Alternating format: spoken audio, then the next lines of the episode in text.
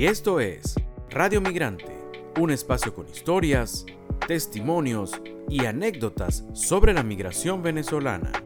Hablamos con los que se fueron, pero también con los que se quedaron o volvieron. Y hoy en Radio Migrante conversaremos con Johnny López, un ingeniero industrial valenciano que emigró en el año 2018 a Kuwait. Vive en la ciudad de Al Amadi. Primera vez que hablamos con un venezolano que vive tan lejos, que vive en Kuwait. Esto es Radio Migrante.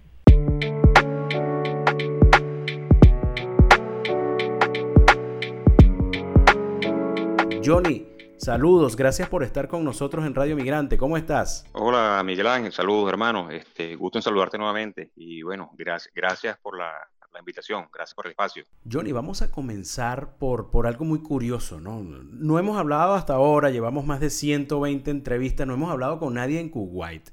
Y la idea que tenemos nosotros, de, en lo personal que lo tengo, es, una, es, un, es un país árabe con, eh, con todo el mundo con su indumentaria, mucho calor excentricidades. Cuéntanos un poco sobre cómo es Kuwait y cómo es la ciudad de Al Amadi, donde tú vives. Bueno, este, así como lo dijiste, lo describiste perfectamente, eh, somos totalmente opuestos, opuestos en cultura.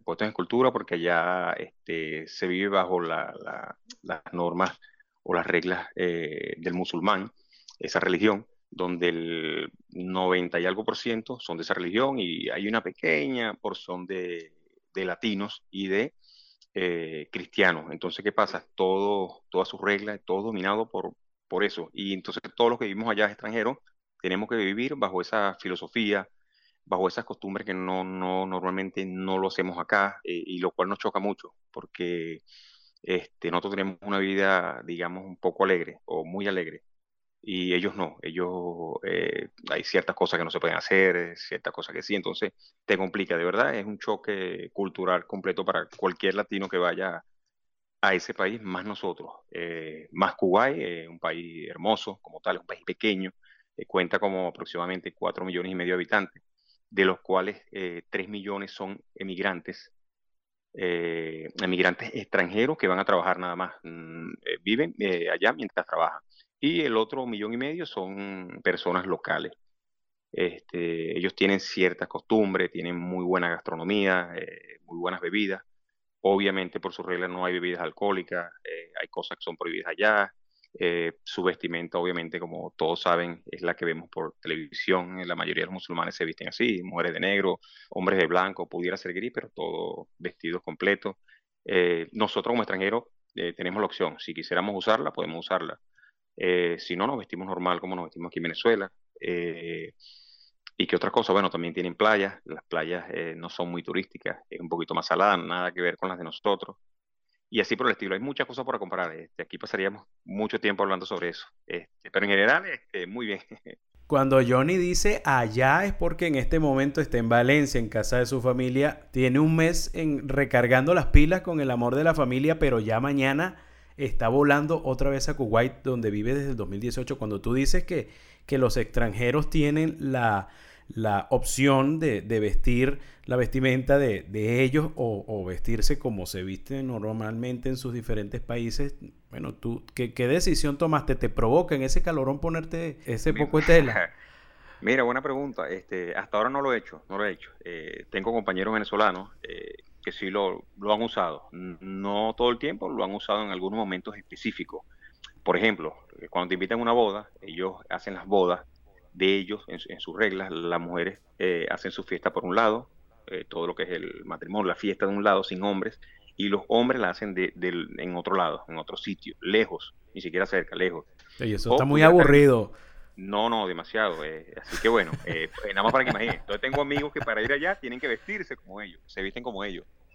¿Me entiendes? Aún siendo cristiano y está permitido. Yo no, yo no lo he hecho, yo no lo he hecho acá. Este, y bueno, no sé si en algún momento me atreva. Tampoco estoy en contra de eso, simplemente que no va con mi, con mi estilo. ¿Sí me entiendes? Bueno, siempre son las particularidades, ¿no? Experiencias que tienen, que, que, se tienen en la vida y que, bueno, nunca está de más este, vivirlas, ¿no? No, no, no, claro, claro, claro, es algo. Es como lo que tú dices, nunca vivirla. Yo nunca tampoco pensé llegar allá. Yo en algún momento sí me imaginé, cuando dije, desde el 2015, 2018, que dije, voy a migrar, voy a buscar salir, este, obviamente eh, me enfoqué mucho en los países árabes eh, porque sabía que tenían muchos proyectos y sabía que buscaban eh, mucho personal extranjero.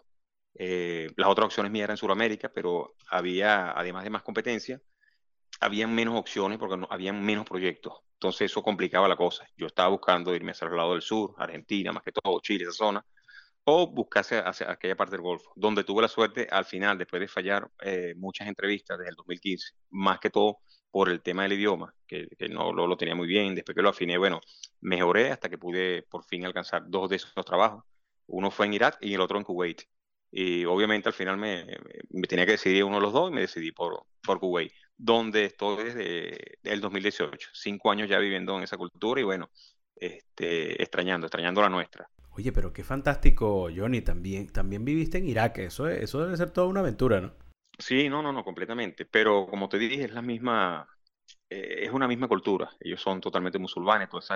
¿En qué ciudad viviste en Irak? Eso, el nombre exacto, Erbil. Y es una, una, ciudad pequeña también. Eh, pero Kuwait como tal, eh, yo creo que es más pequeño porque como estado, yo creo que Kuwait lo, recorres de, en, la parte, en su parte más larga, la debes recorrer en dos horas, dos horas y media, llegas de una frontera a otra y en su parte más angosta, yo creo que en 40 minutos ya llegas de un lado a la otra frontera. Es decir, eh, yo creo que es más pequeño o igual a un estado de Venezuela. No sé si, si me explico. Sí, sí, claro que sí. Fíjate, eh, una de las cosas, eh, Johnny, porque leyendo, leyendo sobre Kuwait, es un país con una economía basada en el petróleo y, y, y mueve el petróleo bien invertido, ¿no? allá han aprovechado la renta petrolera. Y te pregunto algo porque es lo que vemos en otras naciones árabes, caso eh, Qatar, eh, los Emiratos Árabes, Dubái. Eh, son, son países donde uno ve excentricidades, pero también ve muchas desigualdades, ¿no? Ve cosas muy excéntricas como también algún grado de pobreza que no, no, no, como que no, no va en sintonía, ¿no? Con, la, con, con, el, con el ingreso del país. ¿Tú eso lo vives allá? Claro, claro, eso, se ve, eso, eso se ve, pero se ve más que todo ese, enfocados a los extranjeros, esa, esa desigualdad, ya que los que son locales, los kuwaitíes, eh, ellos reciben adicional al sueldo que puedan recibir de, de la empresa donde trabajen, ellos reciben un beneficio del gobierno que puede ser igual o un poquito más del sueldo que reciben del otro lado. Entonces, cuando tú sumas esas dos cantidades mensuales más otros beneficios, tienes muchas cosas sociales, este, obviamente todo de la renta petrolera, eh, el sueldo de ellos es más del doble de lo que puedo ganar yo. Eh, son de allá, no gastan en, muchas cosas, su economía es muy fuerte, de hecho, eh, no sé hoy, hoy, el día de hoy, pero desde que estoy allá, esa es la moneda más fuerte que hay en el mundo, se llama Kuwait Dinar. el precio, para que tengas una idea, era como 3.2, 3.3 eh, dólares, una moneda de ella, un, un Kuwait dinar, para que tengas una idea. Claro, eh, una moneda de ellos son 3.2 dólares, para que tengas una idea. Y se han mantenido así por, por todos estos años. Y su economía también, este, la inflación es, poca, este, allá las cosas que, que, tú puedas comprar es fácil comprarla. Claro, si tienes un buen, un buen puesto de trabajo. Ahora, respecto a la pregunta que me hiciste, la desigualdad la vemos en base a los extranjeros, porque como te dije, el gobierno cubre muchas necesidades de la población local y muchos de ellos con trabajos sencillos eh, reciben hasta bonos, cuestiones, tarjetas para que vayan a comprar comida, eh, muchos descuentos y todo ese tipo de cosas. Entonces ellos prácticamente eh, se mantienen bien, el estilo de, bien. Ahora, ¿qué pasa con el extranjero? El extranjero es la persona que te trabaja de taxi, el extranjero es la persona que te puede barrer la calle. El extranjero es la persona, la mano de obra que te va a trabajar electricidad en tu casa, que te limpia el aire, que te pinta. Eh, como decimos nosotros acá, cualquier trabajo sencillo de albañil, eso lo hace un extranjero. Tú no vas a ver nunca, por lo menos en Kuwait, que eso es algo, este, no lo veo muy positivo, pero es, su regla, pero tú no vas a ver nunca un kuwaití haciendo ese tipo de trabajo. Para ellos, ellos lo ven como que no, yo, yo no puedo hacer eso. cuando hay otros países árabes que sí lo hacen, una persona de Bahrein, de Emiratos Árabes, ellos pueden hacer ese tipo de trabajo, inclusive taxear cualquier trabajo sin ningún problema. Acá es un poquito más complicado. O sea, va a haber una pequeña porción de la población de los kuwaitíes haciendo eso.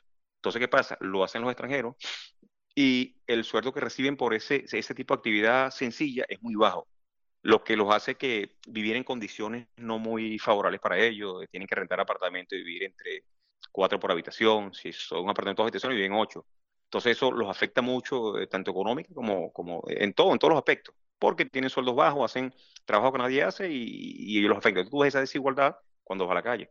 Distinto a los que trabajamos en el área petrolera, que tenemos otros ingresos, entonces podemos tener una mejor calidad de vida. No igual a la de ellos, porque como dije, ellos reciben el doble el salario.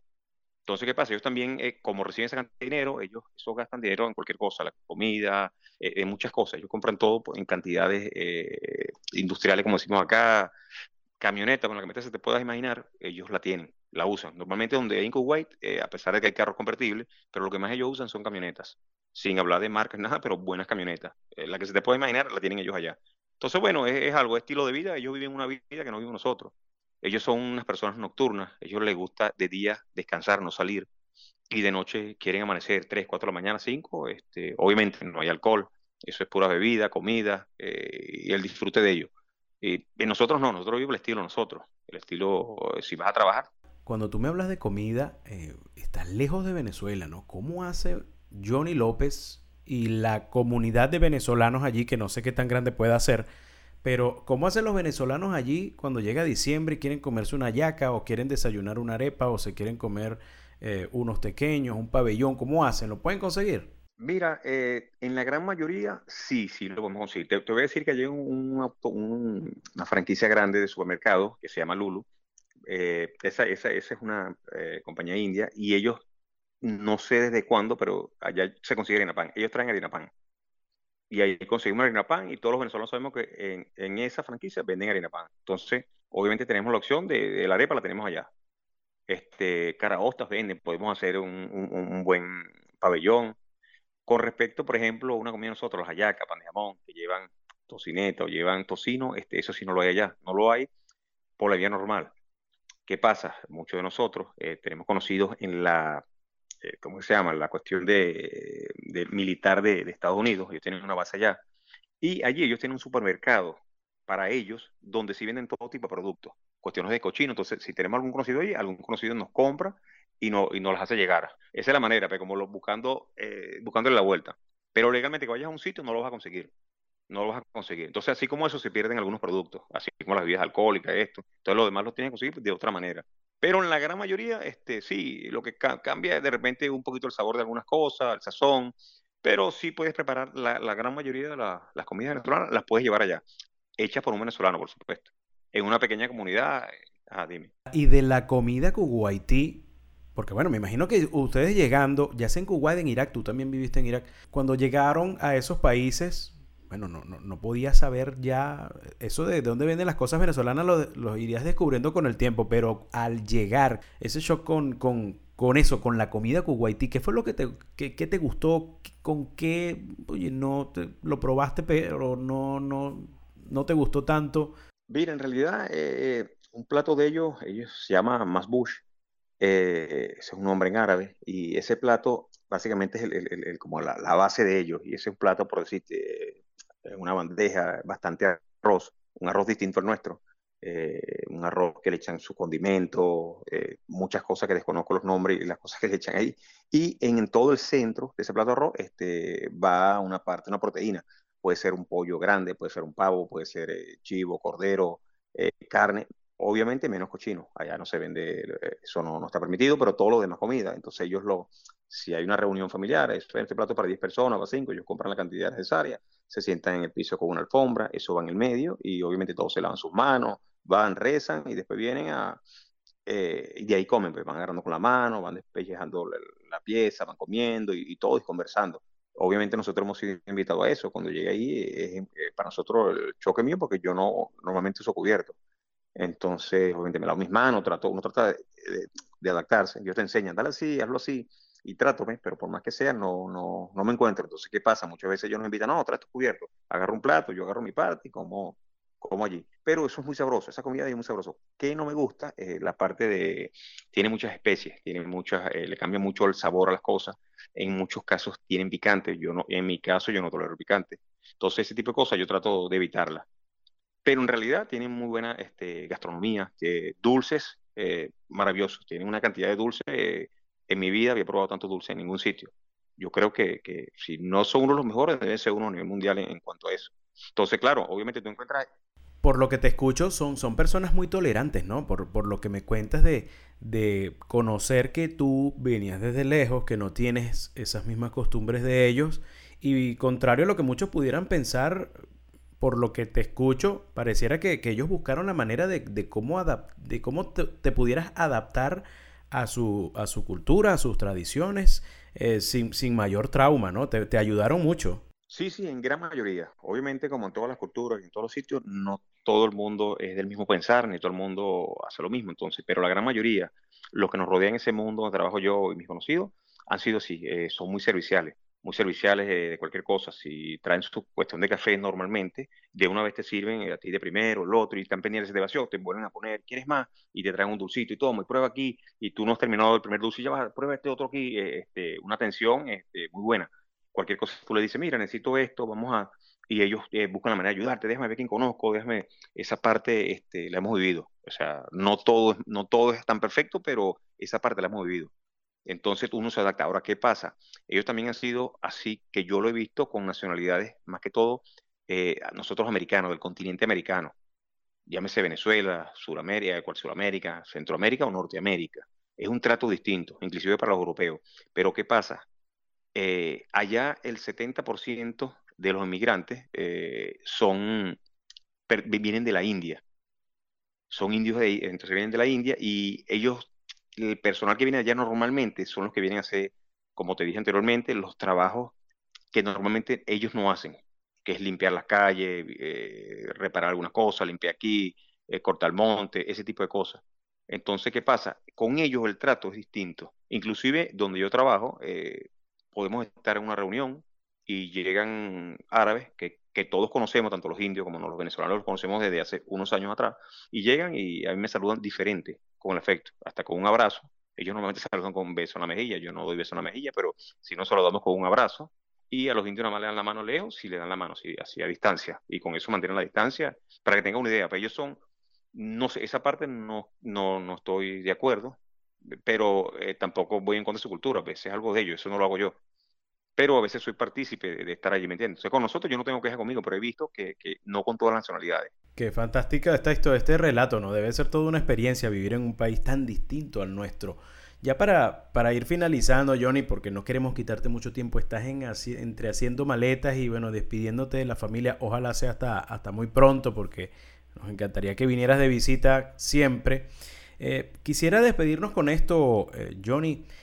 ¿Cómo ven, hacerte este par de preguntas, cómo, cómo, cómo tratan, cómo reciben, qué saben los kuwaitíes de Venezuela? ¿Qué, qué fue lo primero que, que supieron de, de, tu nacionalidad cuando te conocieron? ¿Y qué cosas, qué cosas crees que tú que, que de repente son las que te, que te que has extrañado más de Venezuela estando en Kuwait? Bueno, vamos con la primera. Este, Mira, las cosas que nosotros como venezolanos, cuando llegamos allá eh, y siempre, yo creo que donde uno va y, marca diferencia es eh, ese, ese espíritu de, siempre hacer las cosas bien, de quedar bien, de que eh, el venezolano para todo, nosotros somos muy creativos. Cualquier cosa, cualquier trabajo, si hay que hacer algo, nosotros siempre, bueno, yo te ayudo, este, lo hacemos así, ok, vamos a estar, siempre estamos dispuestos a hacer las cosas. Eh, y eso se ve allá la diferencia. Tú ves otras nacionalidades y eh, si los mandan, van. Si no lo dicen nada, no se mueven, pero no tienen ese, ese adicional que siempre nosotros los tenemos. Nosotros siempre, siempre vamos un poquito más allá. Este, somos también personas, eh, normalmente el venezolano está bien preparado. Normalmente el venezolano tiene, este, obviamente, la parte de educación y tiene la parte de experiencia laboral, son muy buenos. Entonces, eso siempre hace marcar diferencia y estamos también nosotros dispuestos a ayudar. En esa parte, ellos se parecen como nosotros, pero nosotros siempre, si a mí me van a citar, yo los recibo también de la misma manera. ¿Qué te doy? ¿Qué, qué necesitas? esa atención. Entonces, esa parte este, ha sido manejada muy bien y ellos, ellos les gusta. Les gusta, por ejemplo, nosotros, venezolanos también nosotros nos echamos nuestra colonia, también nosotros andamos eh, limpiecito, eh, eso, eso marca diferencia, porque nosotros no andamos de, otra manera, como andan otras nacionalidades, como te dije. Entonces, eso también a ellos les gusta eh, la forma, nosotros tenemos ese humor, eh, que a todos encontramos un chiste, nos reímos de todo, nos animamos, si necesitas algo te ayuda. Entonces, eso ha encajado muy bien allá y eso nos, ha, posicionado muy bien en, lo que es este territorio árabe, por decirlo de alguna manera. Obviamente, en el campo laboral, por supuesto, tenemos mucha experiencia, eh, aportamos mucho y siempre en muchas ocasiones recibimos mucho este, felicitaciones, email. En mi caso, yo he recibido dos reconocimientos desde que estoy allá por actividades extras que he hecho en, mi trabajo. Me la ha dado el gerente de operación, entonces eso motiva a uno también. Y es decir, que yo también estoy haciendo bien mi trabajo. Entonces, bueno, eso, ahí vamos una cosa con la otra. Este, y lo que, bueno, la otra pregunta, cayendo a la segunda, eh, era más o menos lo que extrañaba de acá o qué hace falta. Bueno, imagínate, de, Venezuela eh, se extraña todo, desde la familia, los amigos, este, las calles, eh, cualquier sitio, hasta, hasta, el clima. Extrañas todo. Cuando, hasta la playa tan cerquita, no, nos dijiste. No, no, claro, claro, sí, así es, así es también. Así se extraña todo. Desde que llegas al aeropuerto, que te vas y vienes, este, indiferentemente de las condiciones, lo que veas, tú sientes, tú sientes que estás aquí, que perteneces aquí y que en algún momento volveremos aquí. Este, yo creo que esa es la meta de todo. Al final, indiferentemente los años que pueda pasar en otro lado, yo no me veo jubilándome o estando en otro sitio que no sea esta zona, y más por muchas razones, por lo que es de país, lo que es la parte familiar, sobre todo. Entonces, bueno, eso es lo que tenemos.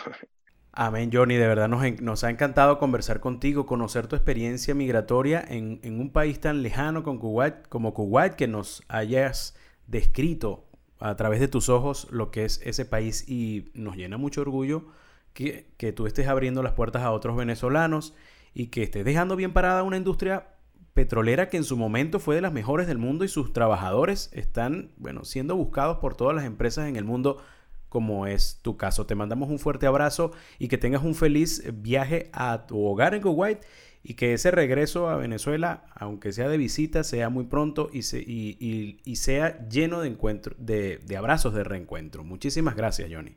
Seguro, Melán. Muchas gracias por la invitación, muchas gracias por el espacio. Espero que, bueno, volvamos a coincidir nuevamente y, bueno, un abrazo grande, un abrazo grande. Allá, mis mejores deseos, bueno, suerte a todos los que en este momento están en la misma búsqueda. Eh, si podemos, y bueno, adelante. Y nos va a ir muy bien. Donde lleguemos, yo sé que nuestro gentilicio será uno de los mejores. Así que, bueno, un abrazo grande y estamos en línea. Saludos.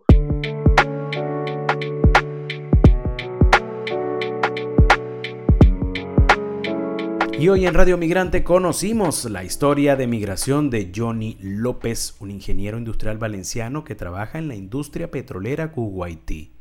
Allí vive junto a su esposa, comparte con la comunidad venezolana en ese país árabe y vive una experiencia particular y muy emocionante, siempre llevando a Venezuela en el corazón y en la mente. Esto fue Radio Migrante. Esta fue otra presentación de Radio Migrante. Nos puede seguir tanto en Twitter como en Instagram. En estas redes sociales estamos como arroba Radio Piso Migrante.